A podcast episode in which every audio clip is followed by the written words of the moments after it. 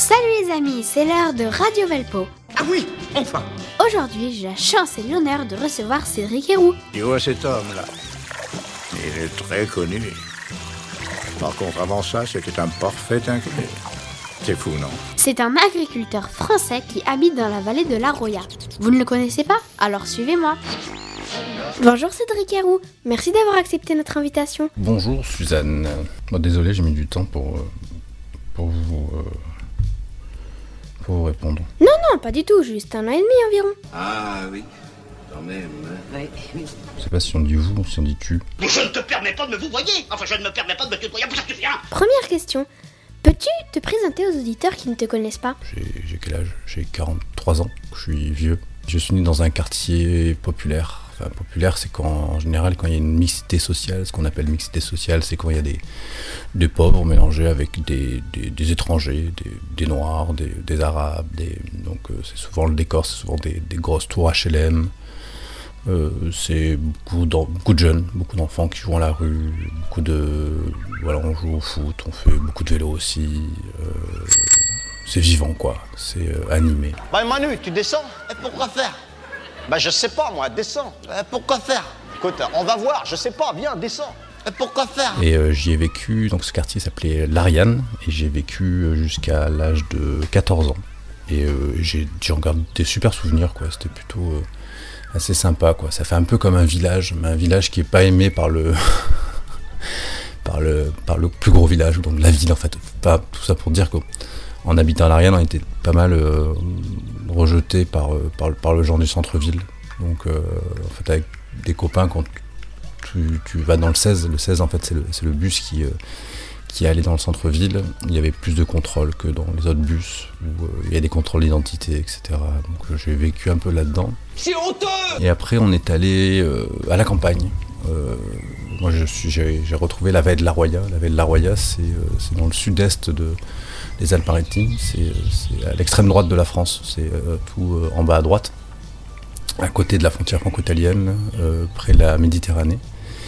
Et je suis, j'ai, je- rejoint la, la vallée de la Roya parce que je suis tombé amoureux d'une fille qui habitait là-bas.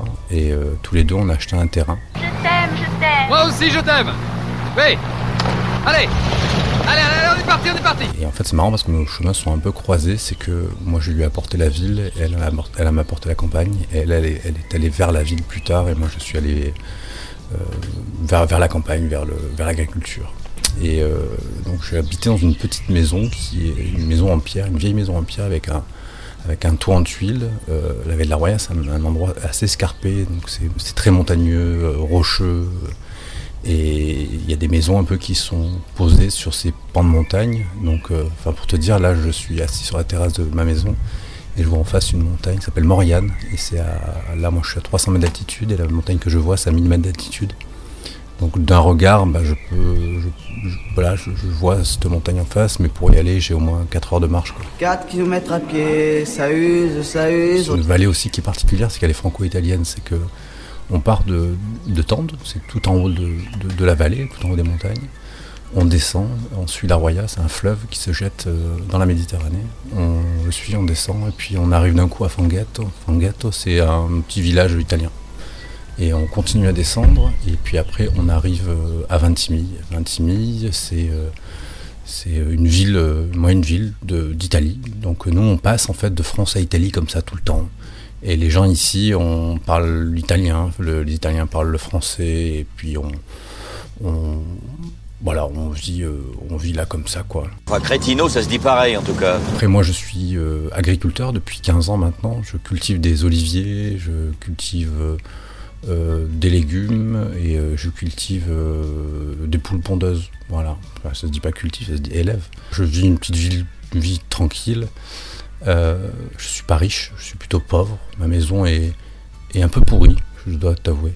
J'ai plein de travaux à faire que je fais jamais. Je dirais, je dis tout le temps, ben, l'été prochain, je dois refaire le toit. Et je crois que ça fait euh, 20 ans que je dis ça, que l'été prochain, je dois faire euh, le toit. Allez, allez, au boulot là Allez, oh Là, allez, oh, allez, oh Il y a un moment, c'est en 2000, euh, 2015, il y a l'État français qui décide de rétablir le contrôle aux frontières. Et comme je disais tout à l'heure, on est dans une vallée qui est franco-italienne, donc moitié française, moitié italienne. Et, euh, et on s'est retrouvé avec des, gens perdus un peu dans la montagne, dans la vallée de la Roya. Beaucoup d'entre nous, parce que en fait, il faut comprendre, les gens des montagnes, c'est un peu comme les, gens en mer, les marins, tout ça. Il y a une espèce d'obligation, tu laisses pas les gens dehors. Tu, tu, un marin, là, il, est, il peut pas laisser quelqu'un euh, nager sans, bateau. Enfin, il peut pas laisser quelqu'un perdu au, au, milieu de l'eau comme ça. Et, euh... oh, je me noie, je vais me noyer. Ah,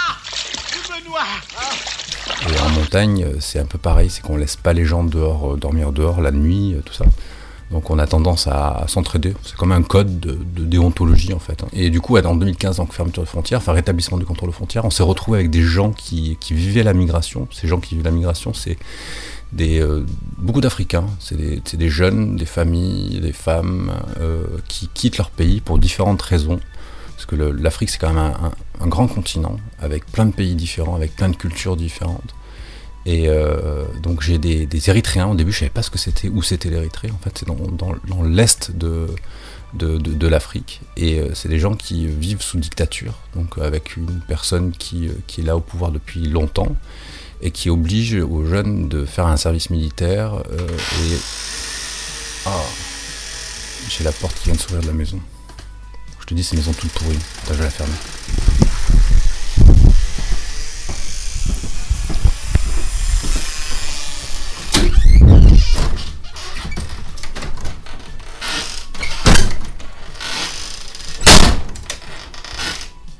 Bon, je te disais, c'est une maison pourrie. C'est un peu maison de sorcière, mais, euh, mais, mais, sans sorcière. Une sorcière Un bouilleur d'enfants Et euh, donc, du coup, on voit plein de jeunes euh, au bord de route, tout ça, et je les emmène à la maison. Et, après, vu qu'on est à la frontière franco-italienne, comme je disais tout à l'heure, dans la vallée de la Roya, c'est que, c'est que d'un coup, en fait, il y a, la, France, l'État français, qui se met, qui commence à mettre des policiers, des militaires, pour empêcher les gens d'arriver en France et euh, parce que c'est des étrangers, etc. Mais ce qui est compliqué, c'est que nous, ça ne va pas dans notre code de déontologie dont je parlais tout à l'heure. En fait, c'est que nous, en montagne, on n'a pas le droit de laisser les gens dehors, même s'ils sont noirs, même si c'est des arabes, même si c'est des étrangers, même s'ils ont des papiers, même s'ils n'ont pas de papiers. Et après, euh, donc, euh, on va à l'encontre de l'État, parce que l'État, ce qu'il veut, c'est bloquer les gens, les laisser euh, dehors, et nous, on les aide, en fait. On les aide à... Mais il n'y a pas grand-chose, on les aide, on les aide juste à plus avoir faim, on les aide à à pouvoir dormir dans un endroit au chaud. Et, après, à, à ce moment-là, moi j'ai un, je suis poursuivi en fait pour un délit qui est un peu bizarre, ça s'appelle le délit de solidarité. C'est de l'aide à l'entrée au séjour de personnes en situation irrégulière. Tu peux rester, pas de problème. Je suis même content que tu sois venu chez nous. J'aimerais bien que tu restes. Enfin, moi j'ai pas été longtemps à l'école, j'ai arrêté de, de, à l'école à 16 ans. Euh, et euh, donc je suis pas quelqu'un de vraiment avec beaucoup d'éducation en fait. Je, voilà. Et enfin, l'éducation que j'ai eue, je, je, je l'ai apprise par moi-même sur YouTube, sur, sur, euh, voilà, sur Internet, etc. Et euh, dans les livres aussi beaucoup. Et euh, donc tout ce que j'ai appris, je l'ai appris comme ça, je l'ai pas forcément appris à l'école. Et en fait, je me retrouve en, garde à vue. Garde à vue, c'est quoi? C'est quand je, me, fais arrêter en fait. Je me, me fais arrêter une première fois euh, parce que j'aide des personnes qui viennent du Soudan, une famille. Donc moi, je fais mes livraisons à Nice. Je vends mes œufs, je vends mon huile d'olive, mes légumes, tout ça. Et en remontant, c'est un peu tard le soir, il fait nuit. Euh, je remonte la, route de la vallée de la Roya. Au début, je pars de Nice et, euh, je prends l'autoroute. On arrive à Ventimille. Puis là, doucement, je remonte avec, euh, ma voiture la vallée de la Roya. Et c'est une route alpine, donc c'est très sinueux. En, en, bas à droite, tu la falaise qui tombe dans la Roya, dans la rivière. Au-dessus, tu une grosse falaise qui monte. Et t'as les, virages qui s'enfilent droite, gauche, droite, gauche, et ça s'enfile comme ça. Et cette route, je la connais un peu par cœur, quoi, parce que je la fais de toutes les semaines, tous les jeudis, parce que je vais livrer les jeudis depuis longtemps. Et depuis 15 ans, je fais ça. Et, euh, et un soir, j'ai failli écraser des gens. Parce qu'ils étaient en plein milieu de la route, il, faisait nuit, eux sont noirs, je les ai pas bien vus, j'ai donné un coup de volant, et j'ai failli les écraser. J'ai fait demi-tour, je les ai mis dans ma voiture, ils voulaient aller à la gare de Breuil-sur-Roya. Mais la nuit, chez nous, il n'y a pas de. A, a, pas de train. Et, euh, et euh, du coup, je, leur dis, bah, euh, venez dormir à la maison, tout ça, ils acceptent. Ils viennent dormir à la maison. Le lendemain, euh, on s'échange le numéro de téléphone. je les emmène à la gare de Breil. Ils prennent le train. Et puis la gare d'après, c'est Sospel. Et puis à Sospel, là, il y a des, contrôles policiers. Et, ils se font arrêter. Ils se font reconduire à Vintimille. le, donc en Italie. Et là, ils dorment. en fait, il m'appelle. Ce qui se passe, c'est qu'il m'appelle. Et, et je lui dis, bah j'arrive. J'arrive et euh, je lui dis, je, dis, je lui dis ça et de quoi je me mêle. Enfin, je sentais que je, m'embarquais dans un truc qui allait me dépasser. Donc je prends ma voiture, je, roule 20 minutes, j'arrive à, 20 à Vintimille, et euh, là ils sont hébergés dans une, église. C'est Don Rito. Don Rito, c'est c'est le prêtre qui a ouvert les sous-sols de son église, et euh, il m'invite à rentrer, et je rentre, et là je vois plein de lits superposés, avec des draps tendus entre les différents lits superposés, des draps de couleur, un peu du jaune, des blancs, des bleus, des roses, un peu des draps de récupération. Les gens avaient tendu le- les draps entre les lits superposés pour créer un peu d'intimité, pour sentir un peu chez eux. Donc ils étaient chez eux là, euh, ben, sur ces lits superposés, en famille.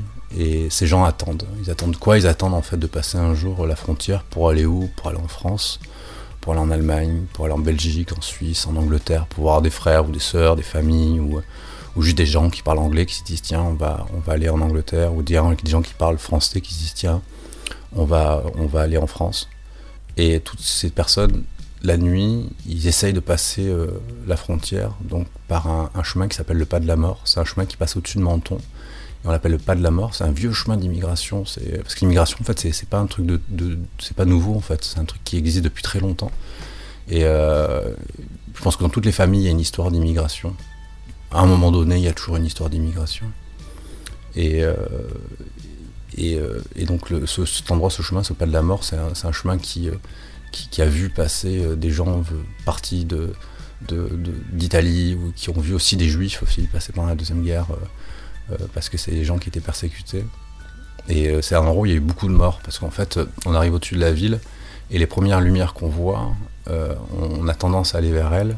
Et, euh, si on s'approche trop, en fait, il y a une falaise et on, tombe de plusieurs centaines de mètres. Le chemin est assez difficile. Et puis après, il y a par les trains, les gens essaient de passer par les trains ou les, les- les voies, les ferrées pendant la nuit, donc il y a des gens qui se font écraser, tout ça. Et puis après, il y a la vallée qui monte. Et la vallée qui monte, c'est la vallée de la Roya. Et euh, donc les, les gens arrivent chez nous. Et, euh, et vu qu'ils sont arrivés chez nous, ben, on les a accueillis. Et, euh, et ce qui s'est passé, donc je disais, euh, donc je suis dans cette église, je vois tous ces gens et moi ça me fait bizarre parce que je, je savais même pas que ça existait en fait. Et moi je pensais que c'était que dans les films ou dans les documentaires qu'on voyait ça. Et, moi ça m'a mis mal à l'aise parce que c'était mon pays, la France, quoi, qui, qui maltraitait les personnes en, mi- en migration, mais pas que, aussi les Italiens. Parce que les Italiens, on vit à côté, on vit, on est là, on, se côtoie quoi. Et, euh, euh, petit à petit, moi je commence un peu à m'organiser pour accueillir les gens. Donc, euh, je suis agriculteur, hein, j'ai un terrain autour. J'ai 3 hectares autour de chez moi et donc j'accueille des gens dans des caravanes, dans des petites cabanes comme ça.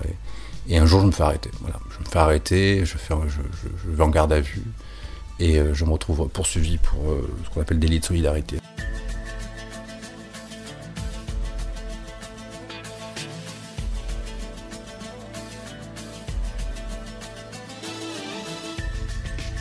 Radio Valpo, c'est fini pour aujourd'hui. Ah Eh ben c'est pas trop tôt. On se retrouve mercredi prochain, toujours en compagnie de Cédric Héroux, pour la suite de l'interview. Je sais bien que rue Belleville, rien n'est fait pour moi. Mais je suis dans une belle ville, c'est déjà ça. Si loin de mes antilopes, je marche tout bas. Marcher dans une ville d'Europe, c'est déjà ça. Oh, oh, oh. Et je rêve que soudain mon pays soudain se soulève. Oh, oh. rêver c'est déjà ça, c'est déjà ça.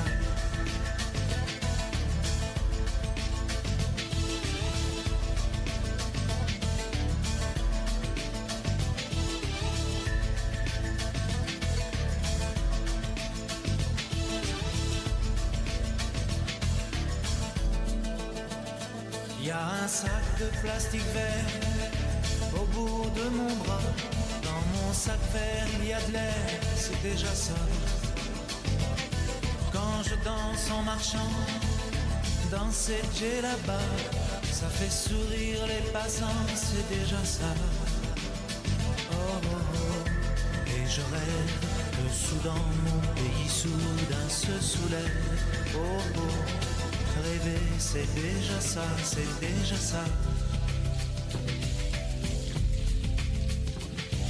c'est déjà ça. Déjà ça. Déjà.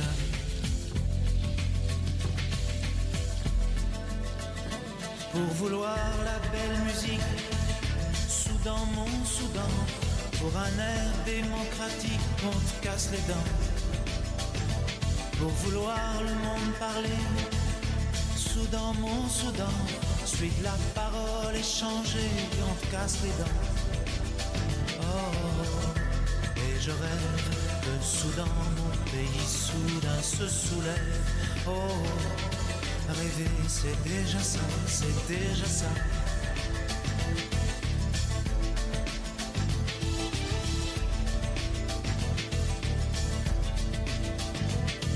Suis assis rue Belleville, au milieu d'une foule, et là le temps hémophile coule.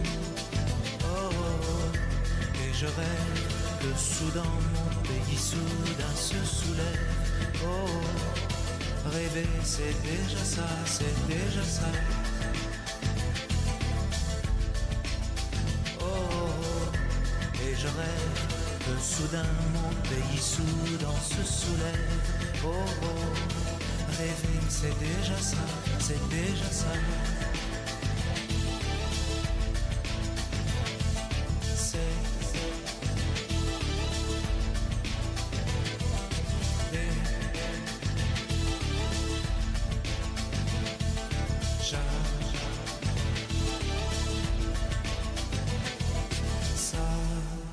Que c'était euh, le podcast pas pour les idiots, donc euh, je suis forcément euh, concerné, enfin j'espère.